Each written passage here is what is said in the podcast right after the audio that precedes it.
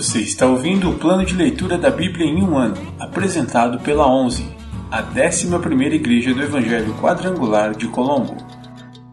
Dia 190, 9 de julho, semana 27.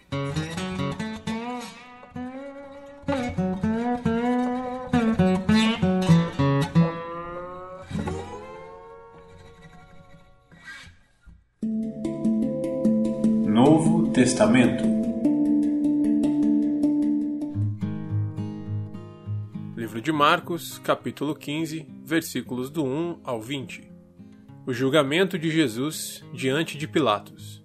De manhã, bem cedo, os principais sacerdotes, os líderes do povo e os mestres da lei, todo o alto conselho, se reuniram para discutir o que fariam em seguida. Então amarraram Jesus, o levaram e o entregaram a Pilatos. Pilatos lhe perguntou: Você é o rei dos judeus? Jesus respondeu: É como você disse. Os principais sacerdotes o acusaram de vários crimes, e Pilatos perguntou: Você não vai responder? O que diz de todas essas acusações? Mas, para a surpresa de Pilatos, Jesus não disse coisa alguma. A cada ano, durante a festa da Páscoa, era costume libertar um prisioneiro, qualquer um que a multidão escolhesse. Um dos prisioneiros era Barrabás, um revolucionário que havia cometido assassinato durante uma revolta. A multidão foi a Pilatos e pediu que ele libertasse um prisioneiro, como de costume. Pilatos perguntou: Querem que eu solte o rei dos judeus? Pois havia percebido que os principais sacerdotes tinham prendido Jesus por inveja. Nesse momento, os principais sacerdotes instigaram a multidão a pedir a libertação de Barrabás em vez de Jesus. Pilatos lhes perguntou: Então o que farei com este homem que vocês chamam de rei dos judeus? Crucifique-o, gritou a multidão. Por quê? quis saber Pilatos. Que crime ele cometeu? Mas a multidão gritou ainda mais alto: Crucifique-o.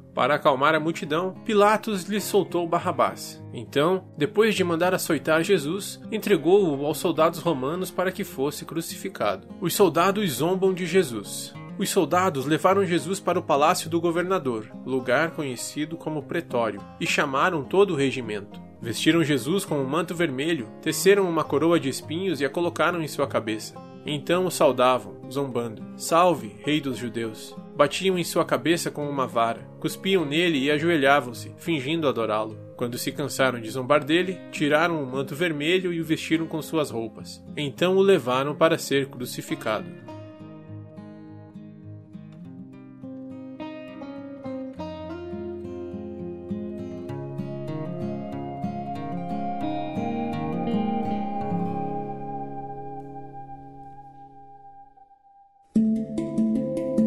Antigo Testamento Livros históricos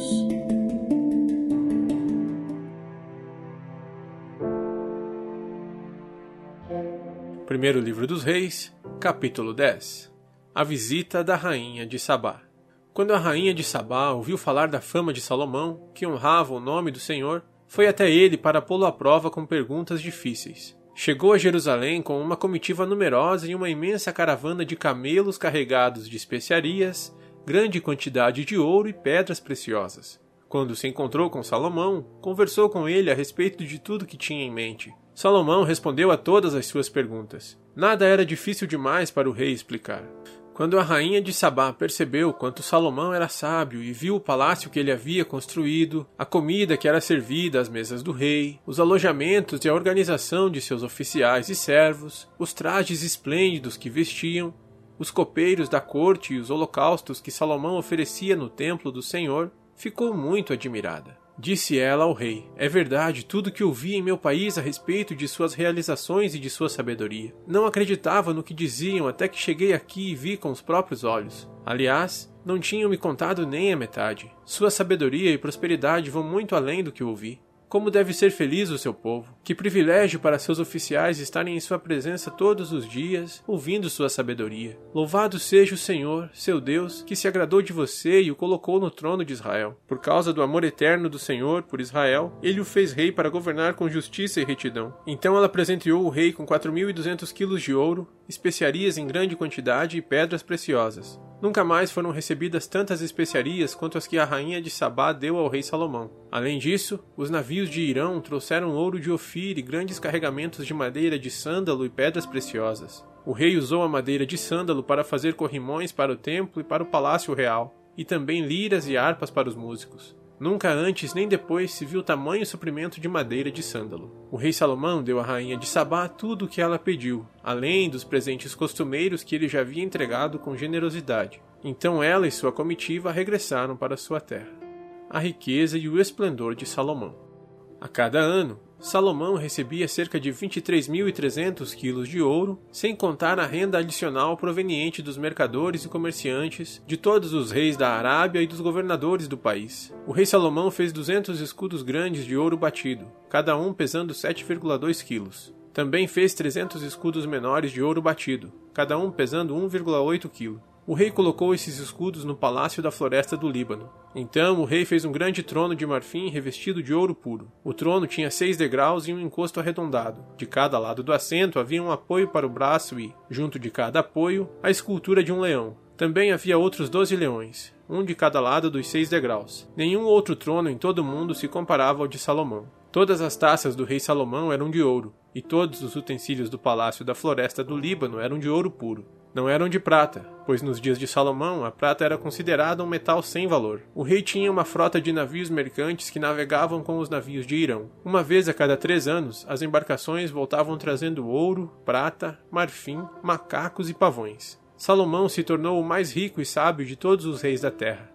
Gente de todas as nações vinha consultá-lo e ouvir a sabedoria que Deus lhe tinha dado. A cada ano, os visitantes traziam presentes de prata e ouro, roupas, armas, especiarias, cavalos e mulas. Salomão ajuntou muitos carros de guerra e cavalos. Possuía 1.400 carros de guerra e 12 mil cavalos. Mantinha alguns deles nas cidades designadas para guardar esses carros de guerra e outros perto dele, em Jerusalém. O rei tornou a prata tão comum em Jerusalém como as pedras, e havia tanta madeira valiosa de cedro como as figueiras bravas que crescem nas colinas de Judá. Os cavalos de Salomão eram importados do Egito e da Cilícia. Os comerciantes do rei os adquiriam da Cilícia pelo preço de mercado. Naquela época, um carro de guerra do Egito custava 600 peças de prata e um cavalo 150 peças de prata. Depois, eram exportados aos reis dos Hititas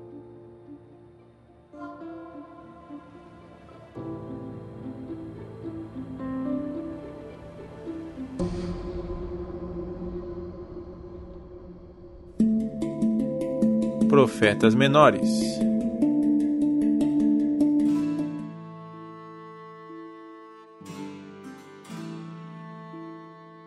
Oséias capítulo 11, versículo 12. Acusações contra Israel e Judá. Israel me cerca de mentiras e traições, mas Judá ainda obedece a Deus e é fiel ao santo. Livro de Oséias, capítulo 12.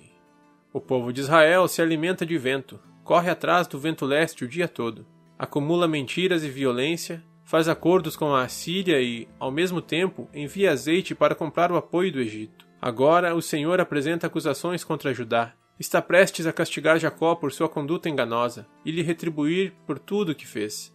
Ainda no ventre, Jacó agarrou o calcanhar de seu irmão. Quando se tornou homem, lutou com Deus. Sim, lutou com um anjo e venceu. Chorou e suplicou-lhe que o abençoasse. Ali em Betel, encontrou Deus e Deus falou com ele. O Senhor, Deus dos exércitos, o Senhor é seu nome. Portanto, voltem para seu Deus. Pratiquem o amor e a justiça e confiem sempre nele. O povo, no entanto, se comporta como comerciantes astutos, que usam balanças desonestas e gostam de explorar. Israel diz: Fiquei rico, fiz fortuna com meu próprio esforço. Ninguém descobriu que enganei outros. Meu histórico é impecável. Mas eu sou o Senhor, seu Deus, que os tirou do Egito. Eu os farei morar em tendas outra vez, como fazem em feriados sagrados. Enviei meus profetas para adverti-los com muitas visões e parábolas. Mas os habitantes de Gileade não valem nada, por causa de seu pecado. Em Gilgal também sacrificam bois. Seus altares são enfileirados como montes de pedras à beira de um campo arado. Jacó fugiu para a terra de Arã e ali cuidou de ovelhas para obter uma esposa. Então, por meio de um profeta, o Senhor tirou do Egito os descendentes de Jacó, e, por meio de um profeta, eles foram protegidos. Mas o povo de Israel provocou o Senhor amargamente. Agora ele os sentenciará à morte como pagamento por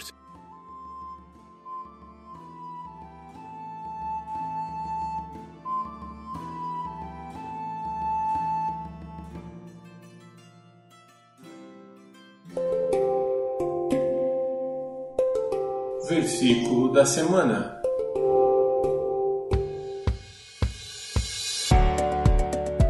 Pois misericórdia quero, e não sacrifícios, e o conhecimento de Deus mais do que os holocaustos. Oséias 6, 6 Pois misericórdia quero, e não sacrifícios, e o conhecimento de Deus mais do que os holocaustos. Oséias 6, 6 Pois misericórdia quero, e não sacrifícios, e o conhecimento de Deus mais do que os holocaustos. Oséias 6, 6